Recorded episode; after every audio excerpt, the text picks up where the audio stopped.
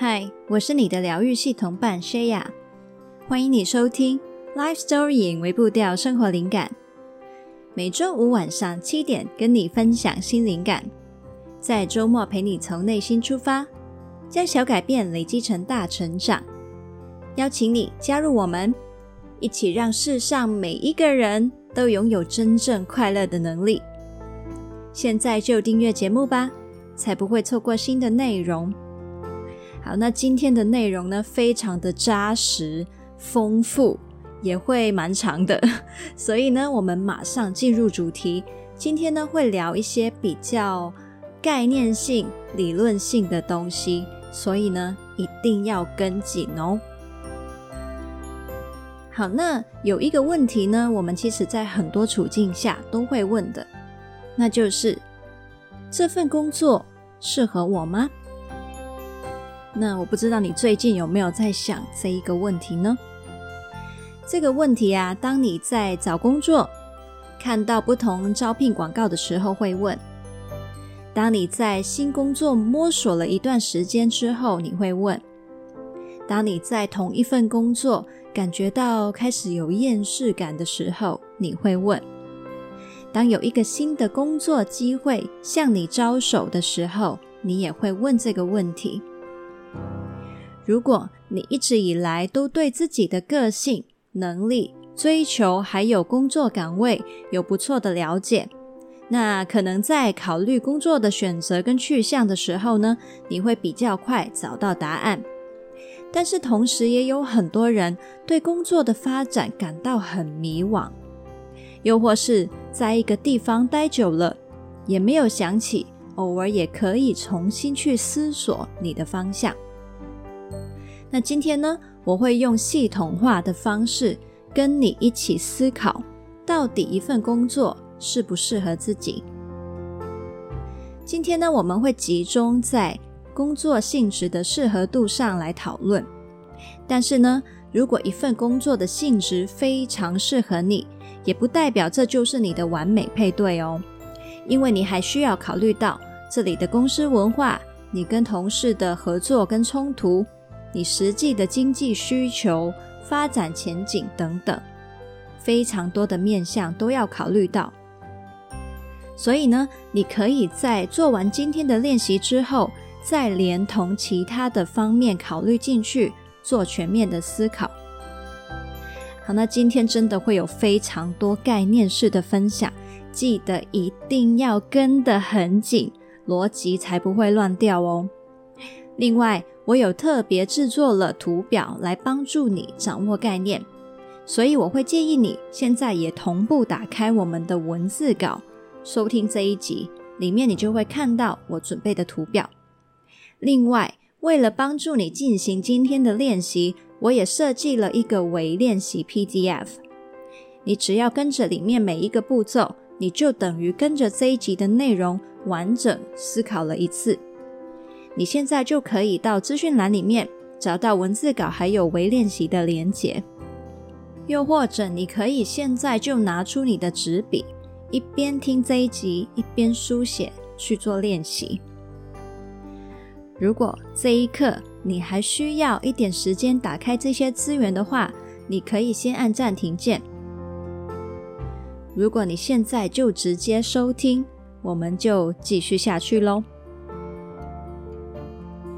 今天的思考我会分成四大步骤：第一，精准点列你的工作任务；第二，将工作任务的核心程度做分类。第三，将工作任务以擅长程度还有喜欢程度做分类。第四，观察工作任务的分布。这套步骤呢，你可以应用在你目前的工作上，或者是如果你正在考虑或选择新的工作，你都可以用那一份工作作为你的分析的主体。那这个练习呢，是围绕一份工作做分析的，也就是说呢，如果你同时在考虑几份工作，那就是把这一套的步骤重复针对每一份的工作进行一次。那现在我们准备从第一步开始说起。准备好了吗？我们要开始喽。第一步，精准点练你的工作任务。现在，请你在微练习上或是白纸上，一点一点仔细罗列出这个岗位会包含的所有工作任务。如果这是你现在正在任职的工作，你就可以回想，以你一整天、一整个星期、一整个月、一整季为时间单位，你会接触到的所有任务。如果这个是你还没有进入的岗位呢，那你可以用那个工作描述去拆解还有延伸。工作描述通常都非常简短嘛。所以你可能呢需要多运用你的想象力，把工作任务拆得具体一点。工作任务是要具体到你看到就马上知道要执行什么行动的。例如，客户服务主任的工作描述上面写需维系客户关系，这其实只是一个工作范畴，还没有具体为一个行动。那么你就需要更具体联想出。可能需要回应投诉的电话啊，主动致电给客户关心使用的状况，定期去拜访重要客户，赠送礼物等等。另外呢，你也可以根据职位、部门还有公司领域来仔细猜测工作的任务。例如会计师，不管你在哪里做，基本上你都有一些共通必须执行的工作嘛。如果你是在一些非常国际化的公司，那就有可能要跟不同文化的同事开会合作等等。那你在列点的过程里面，先不要管任务的重要性还有大小程度。总之呢，你想到有需要做到的，就都写下去。当你列好列满之后呢，我们就进入下一个步骤。第二步，将工作任务的核心程度做分类。刚才列出来的任务呢，都可以归类进去三个级别，从最核心到最边缘的次序分别是核心必要、附带必要、可有可无。那在你听完这三个级别的定义之后，你可以回去看。你列出来的每一个任务是属于哪一个类别，并且用相对应的符号在旁边标记起来。第一个核心程度最强的就是核心必要的级别，是用星号作为标记。这个类型的任务是跟这个职位的核心目的最直接相关的，最割舍不掉的。例如，计程车司机的核心必要任务就包括了把乘客安全并快速地从 A 点送到 B 点，正确收取车费，还有找钱等等。这类型任务基本上就是这个职位存在的必要。如果这个岗位的人无法达到这些任务，就甚至可以视之为失职的程度了。所以，如果你列的任务有符合这个程度，那就在旁边画上星星的标记。第二个核心程度级别就是附带必要，以三角形作为标记。这类任务是为了支持上一个级别的核心职能。可以正常运作而必须执行的，所以这个级别同样是必须的，差别只是在它跟职能的目的的关联性相对没有那么强。计程车司机的例子，就是为了把乘客送到正确地点的核心任务完成，它就有附带必要的任务。可能是要保持车子空间的基本清洁状态，定期把车子送去检查跟保养等等。这个级别呢，通常也应该要完成、要做到。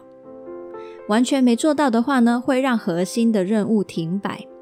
但是没有做得那么好，也不至于严重违反职能目的的程度。好，那我给一个我自己的例子。我曾经服务身心康复者，核心必要任务就是跟他们直接互动，以支援他们的精神状态，并且提供让他们实现生活目标的资源。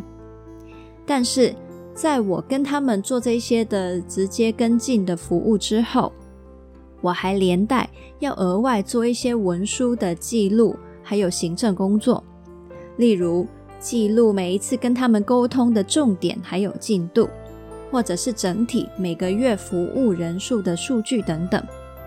那这些呢，都是我的岗位必须进行，但是又不用追求到非常出色，只要达到不错的标准。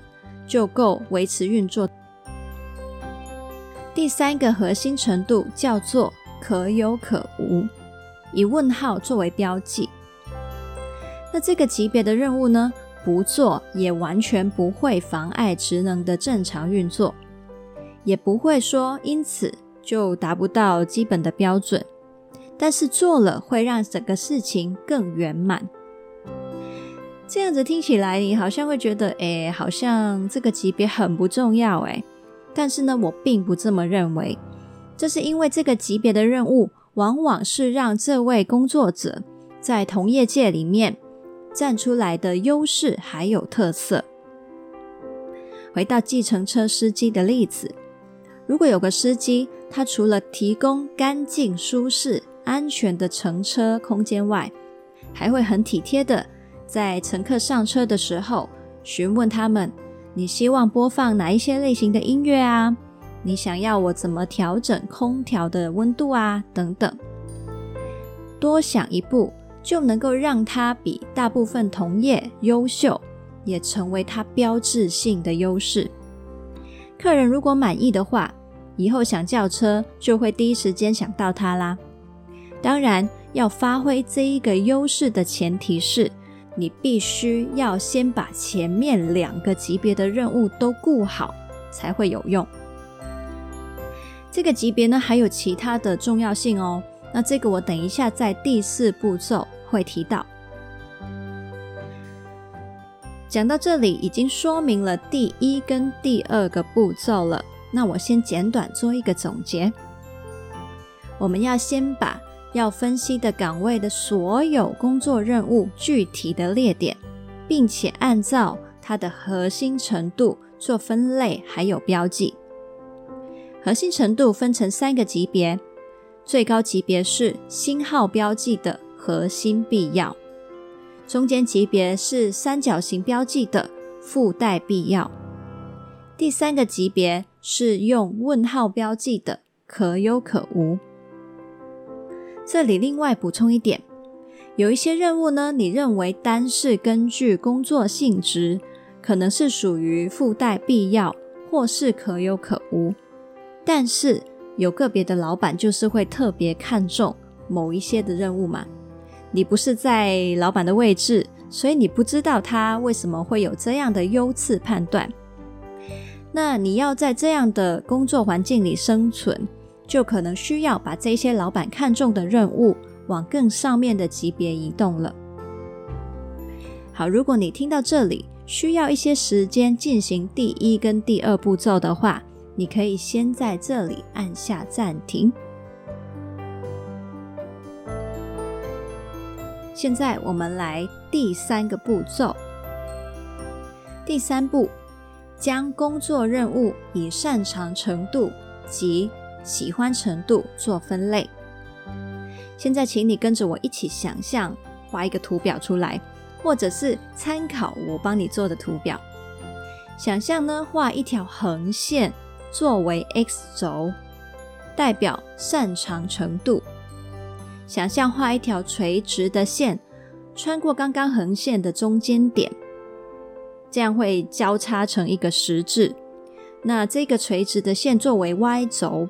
代表喜欢程度，那这个十字呢，会形成了四个象限，分别是喜欢又擅长、喜欢但不擅长、不喜欢但擅长，以及不喜欢又不擅长。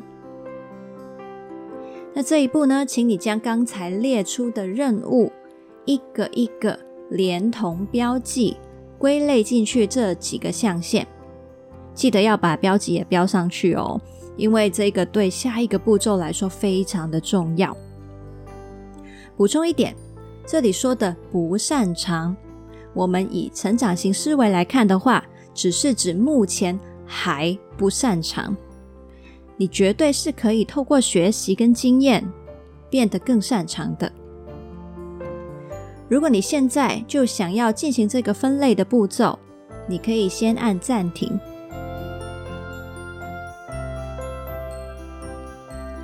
当你完成了这些分类，我们现在就来进行最后也最重要的步骤，第四步，观察工作任务的分布。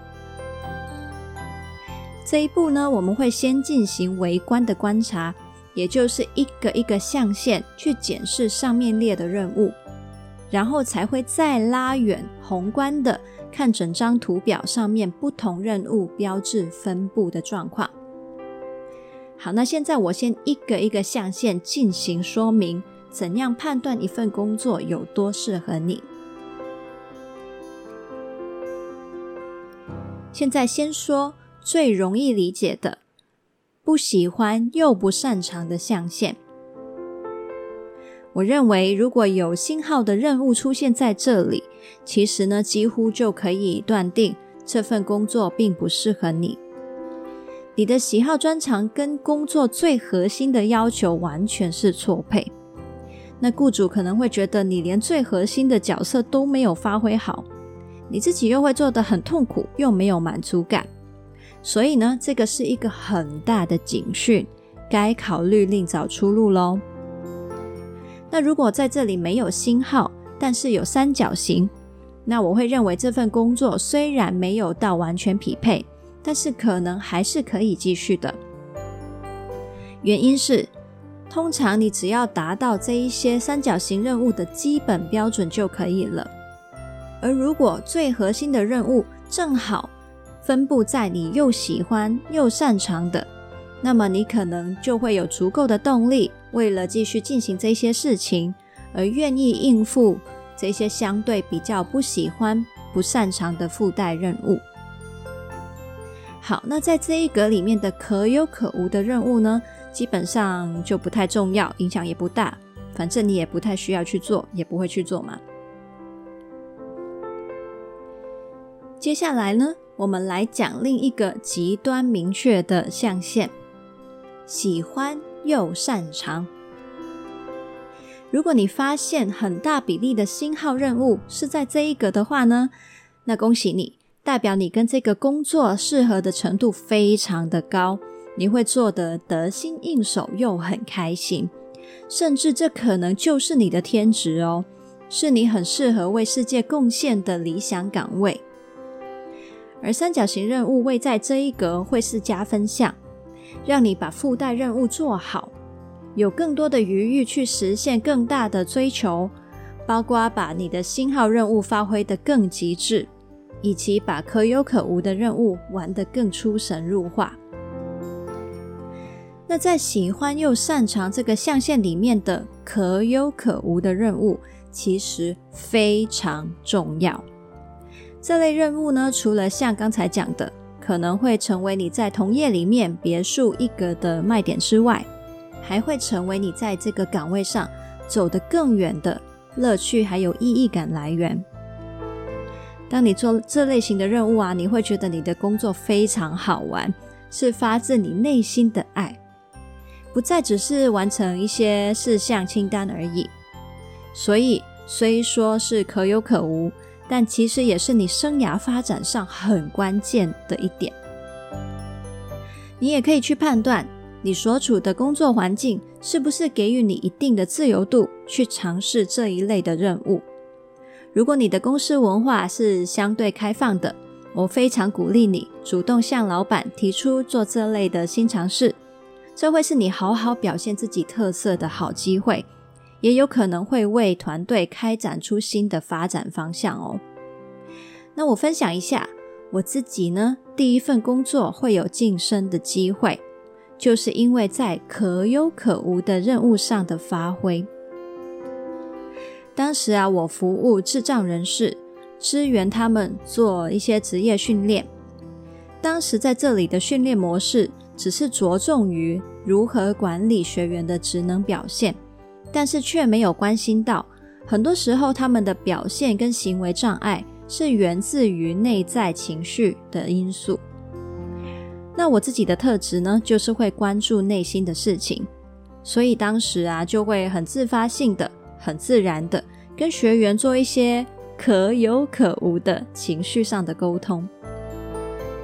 后来主管意外的发现啊，原来有不少的学员因此工作表现跟心态都有了改善。后来呢，主管也因此开了一个本来不存在的新的职位，让我晋升，专注在支援学员心态层面的发展。部门的训练面向呢，也就扩展到了内在层面。好，那我的故事呢，就是告诉你，千万不要小看这些看似可有可无的任务哦，机会很可能就在这里出现。好，那现在我们来讲第三个象限：喜欢但不擅长。在这里的星号跟三角形任务。你都可以先考虑自己虽然不擅长，但是不是也至少达到了基本的标准呢？如果没有到基本标准的话，那这份工作可能暂时还没有那么适合你。但是呢，它可能会是你在工作以外可以视为兴趣去发展的项目，也很有可能成为你未来生涯可以发展的新方向，是你的潜能所在。如果你已经有达到基本标准，那么他们就会是很值得你在这份工作上集中资源去学习的技能。也因为你喜欢嘛，你会透过这些进步而产生很多这份工作上的满足感。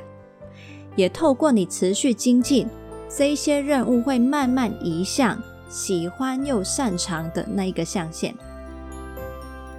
好，那在。喜欢但不擅长这个格子里面的问号任务，他们呢，则是你在这份工作上的一些小乐趣。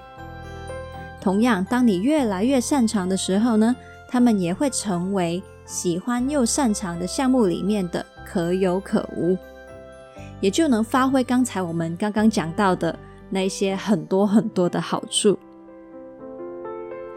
现在我们终于来到最后一个象限了。不喜欢但擅长。星号的任务坐落在这里的话，代表你可以应付好工作要求，好好生存。但你的满足感呢，并不来自于此。那我觉得这就要看你自己对工作的期望了。有的人呢，只期望工作是养活自己的地方，不需要工作的时候也感觉闪闪发光的。那么星号任务分布在这里，就完全无所谓了。但是有一些人呢，工作上的满足感也对他来说极其重要。